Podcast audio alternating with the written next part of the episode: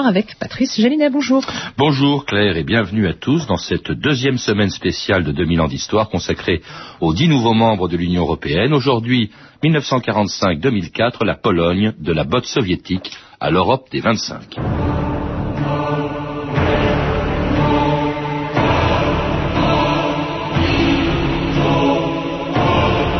Si nous ne rejoignons pas l'Ouest à temps, l'Est va nous rattraper. Lège Valéza, 1995.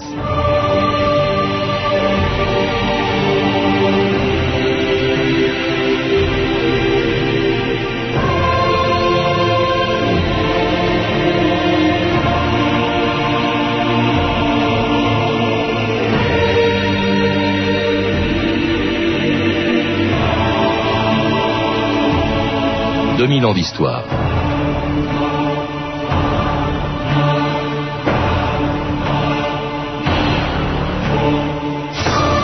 Avec 38 millions d'habitants et 313 000 kilomètres carrés, la Pologne est le plus grand et le plus peuplé des dix pays qui entreront samedi prochain dans l'Union européenne. Un de ceux aussi qui a été le plus profondément marqué par l'histoire. Dépecé au XVIIIe siècle par ses puissants voisins autrichiens, prussiens et russes, la Pologne n'a retrouvé son indépendance au XXe siècle que pour la perdre à nouveau deux fois. En 1939 quand elle fut envahie par l'armée allemande, puis en 1945 quand elle devenait un satellite de Moscou. Mais bien avant la chute du mur de Berlin, elle fut aussi la première à faire vaciller l'immense empire soviétique. C'était le 31 août 1980, quand les 16 000 ouvriers des chantiers navals de Gdansk obtenaient la reconnaissance du premier syndicat libre du monde communiste. À leur tête, un électricien de 37 ans, si peu connu que 15 jours avant sa victoire, il devait se présenter lui-même aux journalistes occidentaux. France Inter, Pierre Gans, le 14 août 1980. Moustache noire à la gauloise, parant un visage bonhomme, chemise ouverte sur un veston élimé, Valsa rayonne en permanence d'un sourire généreux et malicieux. Ce père de six enfants est devenu en quelques jours une vedette mondiale. Ce gréviste est très croyant. Quand je me heurte à un problème, explique-t-il, je vais à l'église et je prie. Potknięcia, no jestem robotnikiem, oprócz serca dużo tam umysłu może trochę tam. Je suis un peu maladroit, je ne suis qu'un ouvrier, je ne suis peut-être pas très cultivé, mais j'ai du cœur. Soutenez les grévistes, ils sont très fatigués. De toute façon, on tiendra, même si ça doit durer cinq ans. Pomocy. Daniel Beauvois, bonjour. Bonjour. C'était le 14 août 1980, sans doute la première fois qu'on entendait parler de Lech et que l'on entendait sa voix.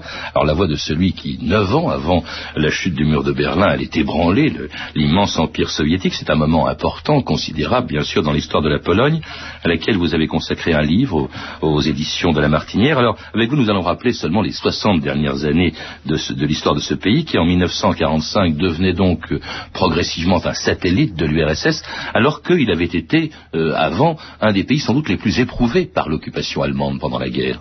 Oui, absolument. Et euh, la phrase de Lech Wałęsa que vous rappeliez est particulièrement caractéristique euh, de, de l'état d'esprit des, des Polonais d'aujourd'hui. C'est une phrase qu'il a prononcée en 95, alors qu'il allait déjà bientôt perdre la présidence de la République euh, euh, suite à la dégradation de, son image. Bon, voilà un homme que vous avez présenté comme effectivement un ouvrier qui est sorti du rang, un homme très modeste qui a réussi, qui a connu un destin absolument extraordinaire et qui euh, a fina- finalement perdu euh, tout crédit dans son pays à- après 95. Mais cette obsession qu'il signale euh, de, de- de- de la nécessité de rejoindre l'Ouest parce que l'Est est menaçant, eh bien, euh, trouve ses racines dans euh, les événements qui se sont produits en Pologne en, en 45, euh,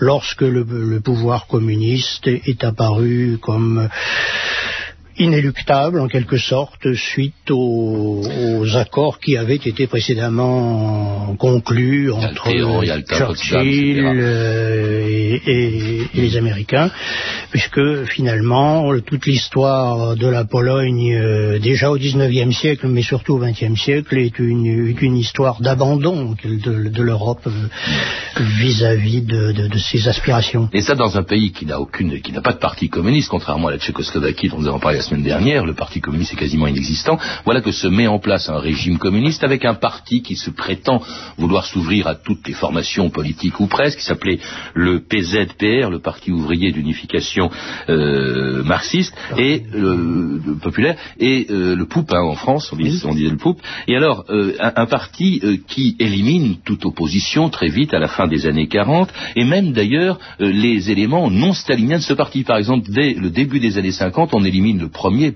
patron du parti qui était Gomulka, euh, Daniel Beauvois. Oui, tout à fait. la mise en place du, régime communiste euh, en Pologne s'est faite, on peut le dire, grosso modo, en trois, étapes. Euh, en 45, il y a encore une opposition, disons, de, centre droit très puissante. C'est celle du PSL, le parti paysan mais qui dépasse de très loin le monde paysan d'ailleurs, puisqu'il regroupe euh, pratiquement tous les intellectuels et toute l'opposition non, communiste. C'est avec Mikro un homme qui est revenu de Londres et qui a cru un moment pouvoir collaborer avec les soviétiques, euh, que bon, ce parti a été tout de suite euh, éliminé des, les élections de, de 47. Après déjà un référendum en 46 qui laissait prévoir cette évolution. Ensuite, les communistes se sont débarrassés du Parti socialiste, qui était très puissant dans la Pologne d'avant-guerre, le, PPS, et euh, la chose s'est réalisée euh, en 48. Pourtant, les, socialistes avaient joué jusqu'à cette date un rôle tout à fait considérable dans la restauration euh, économique de la Pologne. Et à partir de 49, les, les communistes s'éliminent entre eux et éliminent les plus ceux qui sont encore tentés par une solution, disons, polonaise du communisme. et c'est le cas de Gomulka que l'on accuse de déviationnisme de droite, déviationnisme national. Alors Gomulka, on va le revoir revenir au, pouvoir en 1956. Cette année-là se produit une des premières révolutions dans le monde communiste, la révolution ouvrière à Poznan, qui est très brutalement euh, réprimée. Et on fait appel à Gomulka qui est libéré de prison pour prendre la tête et du parti et du gouvernement euh, polonais. On l'écoute justement en 56 reconnaître et dénoncer la brutalité du régime précédent, Gomulka en 1956. W ciągu ubiegłych lat nagromadziło się w życiu Polski wiele zła. Wiele La vie a connu bien des déboires en Pologne, de grandes injustices et des déceptions douloureuses. L'idéal socialiste, l'esprit de liberté et le respect pour la vie humaine ont été dans les faits grossièrement bafoués.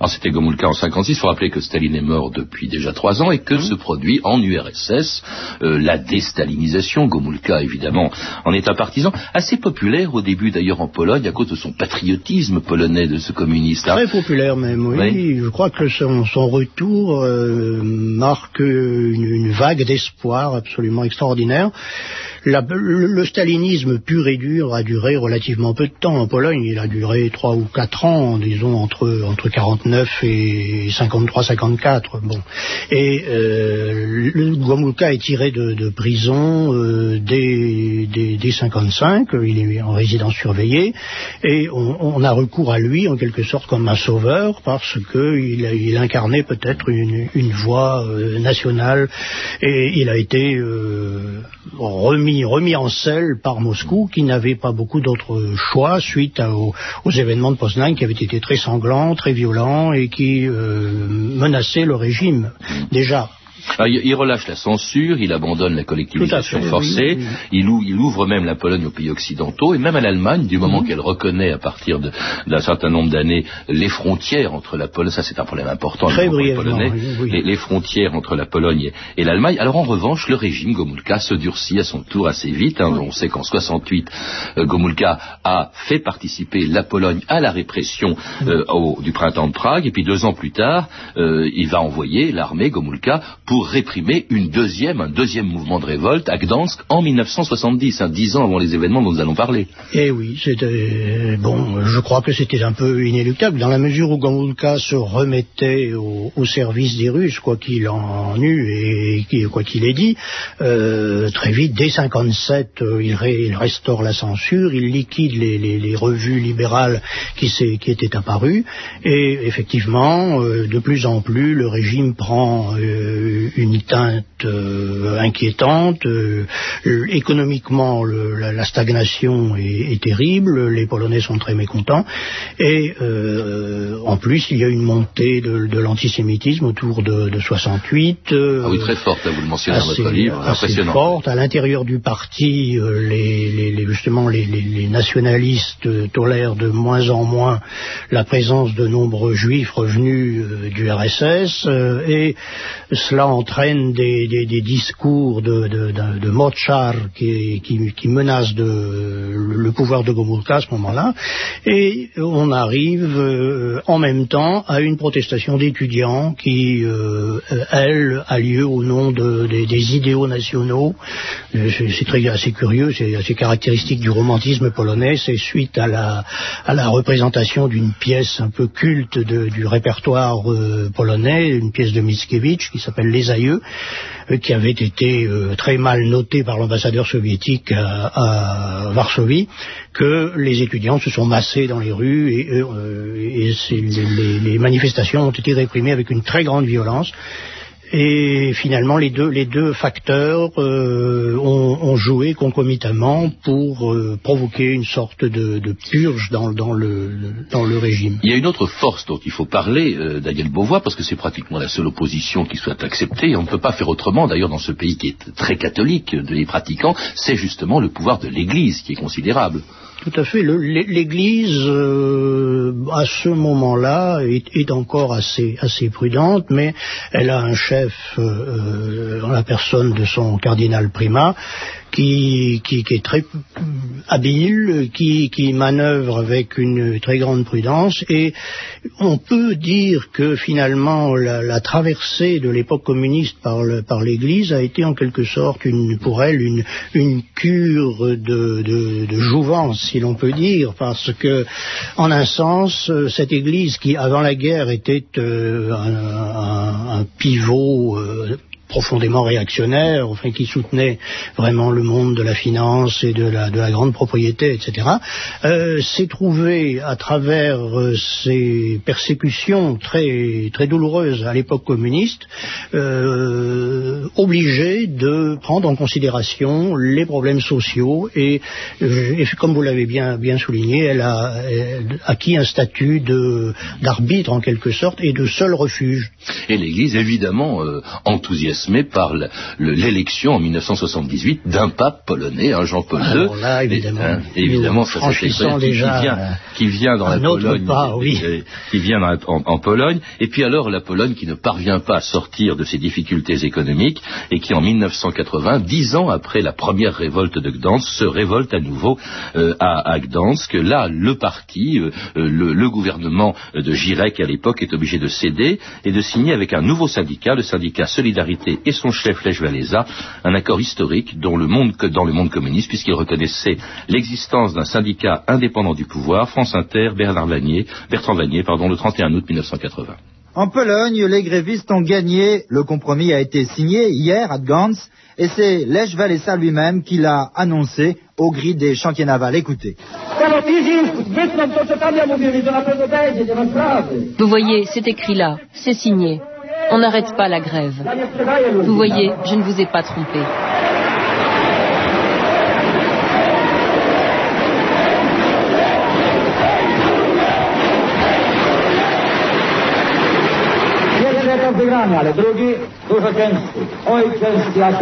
La première étape est finie, mais la deuxième me fait peur. On va chercher à nous tromper, mais on va se battre. Je sais que je ne suis pas seul.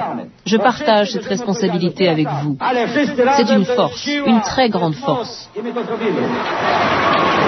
Et c'était Lech Walesa annonçant le 31 août 1980 la signature des accords de Gdansk, la victoire d'une révolte qui n'est pas la première dans le monde communiste, faut le rappeler. Il y en a déjà eu plusieurs, en 53, à Berlin, en 56, à Budapest et à Poznan, nous l'avons dit, euh, en 68, en Tchécoslovaquie, en 70 déjà à Gdansk. Mais c'est là la première fois qu'une révolte réussit, ce que ne manque pas de souligner les journaux français au lendemain des accords du 31 août 1980, la revue de presse Stéphanie Duncan. Oui, tout le monde en France, bien sûr, se réjouit de cette victoire inespérée et prend la mesure historique de l'événement à la une de François, la photo célèbre de Lech Walesa, le héros de l'été polonais, porté en triomphe par ses camarades après la signature de l'accord. Incroyable, s'exclame le matin de Paris. Toute la Pologne se pince encore pour y croire. Qui pouvait imaginer, il y a seulement 19 jours, une victoire aussi large sur la liberté syndicale et le droit de grève? Pour le journal catholique La Croix, ces accords sont une victoire de l'esprit, car, car, euh, dit ce journal, le peuple polonais nourrit son dynamisme national dans la foi chrétienne. Alors que Bernard Marguerite, dans le Figaro, y voit lui une victoire de la raison. Les accords de Gdansk représentent, dit-il, un tournant historique en Pologne et même une fissure dans l'ordre socialiste. On ose y croire, écrit également le Parisien. Ce qui a échoué dans l'humiliation et la douleur au printemps de Prague est-il en passe de se réaliser dans l'été polonais? Un socialisme à visage humain on se réjouit donc, mais aussi l'expérience fait qu'on a peur. Peur que cette belle victoire se termine sous les chars soviétiques. Si Bernard Marguerite dans le Figaro est relativement confiant, la Pologne, dit-il, n'est pas l'Afghanistan. Le Parisien, en revanche, rappelle que Moscou, dans le passé, n'a jamais fait de cadeau. Dans le monde, Bernard Guetta, notre Bernard Guetta, salue également cette victoire, sans qu'aucune goutte de sang ne soit versée. Une victoire qui est, dit-il, l'éclatante preuve de l'intelligence et de maturité politique du peuple polonais et de ses dirigeants. Mais remarque aussi Bernard Guetta, la grande question demeure, les autorités tiendront-elles leurs engagements?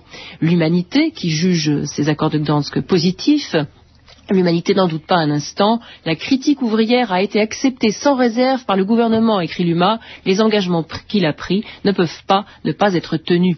Philippe Tesson, dans le quotidien de Paris, lui, a toujours des doutes hein, sur l'attitude à venir de Moscou. Mais quoi qu'il arrive, dit-il, une chose est sûre. Les ouvriers ont introduit le verre dans le fruit. Ils ont entamé le communisme de l'intérieur. Et c'est de l'intérieur qu'il pourrira. Pas mal vu hein, ce qu'a écrit euh, Philippe Tesson dans, le quotidien de Paris en 80, euh, Daniel Que c'est tout à fait prémonitoire. Oui, oui, oui, oui, ça correspond un peu au, chapitre que j'ai consacré à ces questions mm. et que j'appelle la, la, sape polonaise du rideau de fer. En fait, euh, bon, nous assistons là à la, chute de Guirec, donc qui était pendant dix ans le successeur de, de Gomulka, et à l'émergence d'une force euh, syndicale, mais qui est en même temps une sorte de parti. Mm. On appelait cela la société en en Pologne, le, bon, parce que évidemment le, le, parti unique euh, n'ayant plus aucune légitimité, euh, le, syndicat Solidarność apparaissait en quelque sorte comme un, nouveau parti, un peu, globalisant, mais euh, en tout cas regroupant toutes les forces d'opposition comme le PSL en, en 46-47.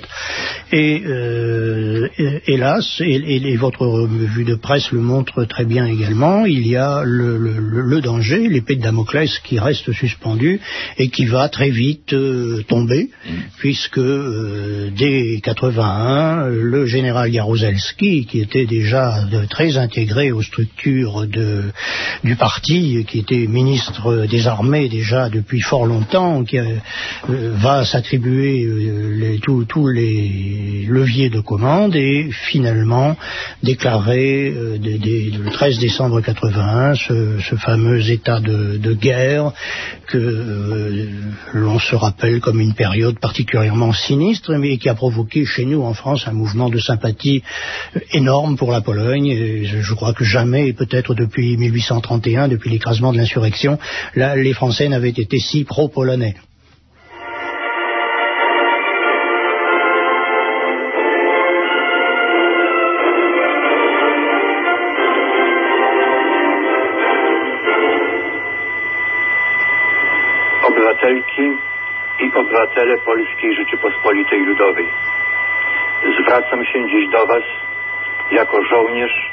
La voix que vous entendez, c'est celle du général Jaroulewski sur Radio Varsovie. Je m'adresse à vous en tant que soldat et Premier ministre, dit le général, qui ne mentionne pas sa fonction de dirigeant du Parti communiste. Il annonce que l'état de siège a été proclamé à minuit. C'est la conclusion politique de la prise en main brutale du pays par les militaires. L'homme fort de Varsovie demande qu'aucune goutte de sang ne soit versée et affirme qu'il s'agit d'une affaire strictement intérieure.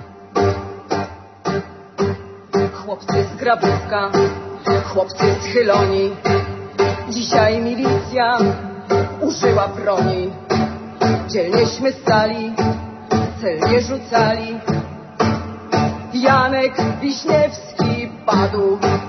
na drzwiach ponieśli go świętojańską, naprzeciw glinom, naprzeciw tankom. Chłopcy stoczniowcy, pomścicie drucha. Janek Wiśniewski padł.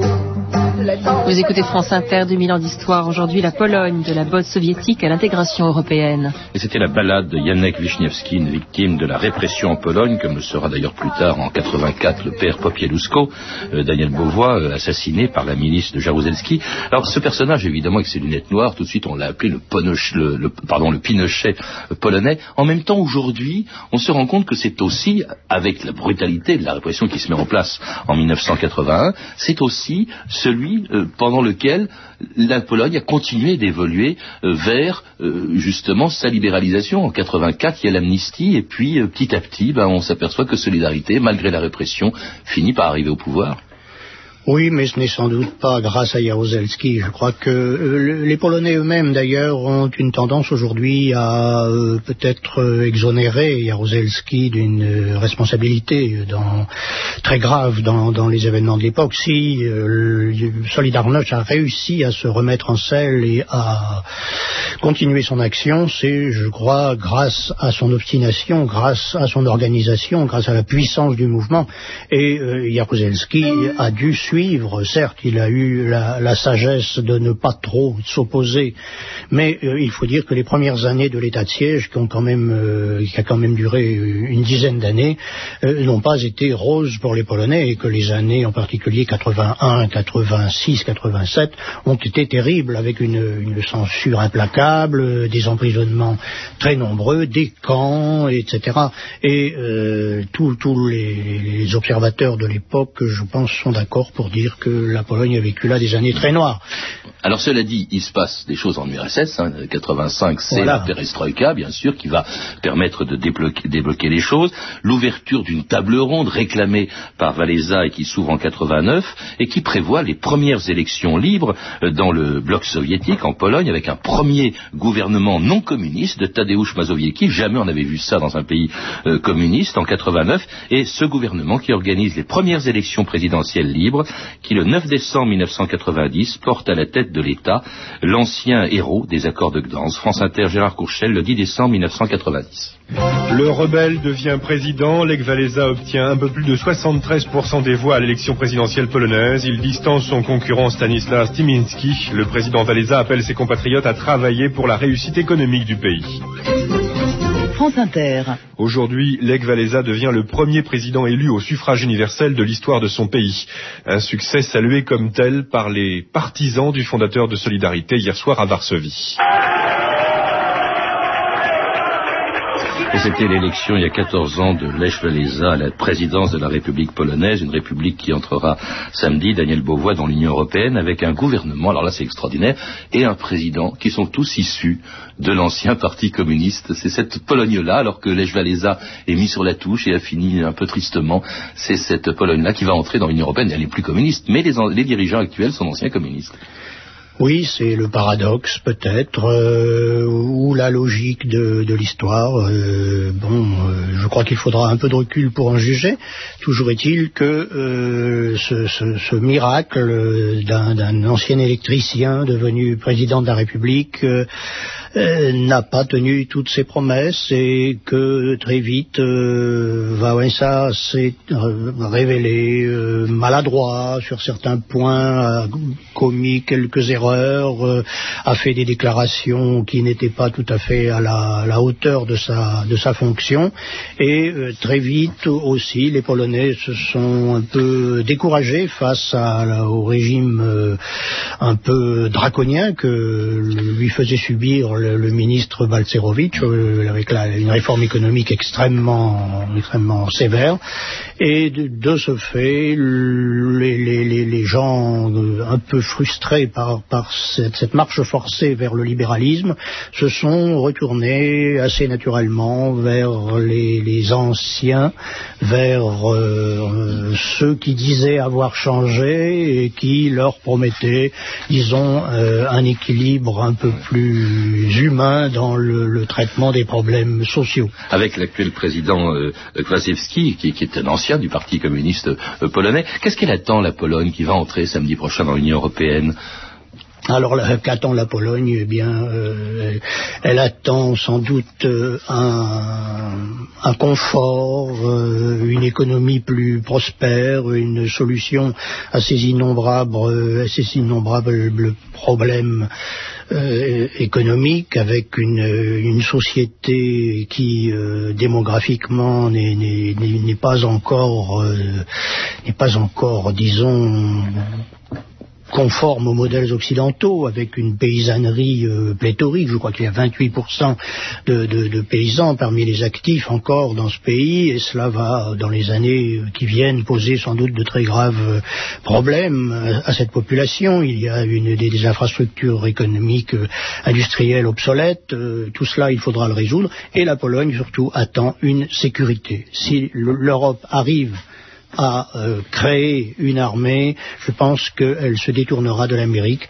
et à ce moment-là, on aura une situation tout à fait différente. Merci Daniel Beauvois. Pour en savoir plus sur ces événements dont nous venons de parler avec vous et sur toute l'histoire de la Pologne depuis ses origines, je recommande votre livre La Pologne, Histoire, Société, Culture, qui a été publié aux éditions de La Martinière.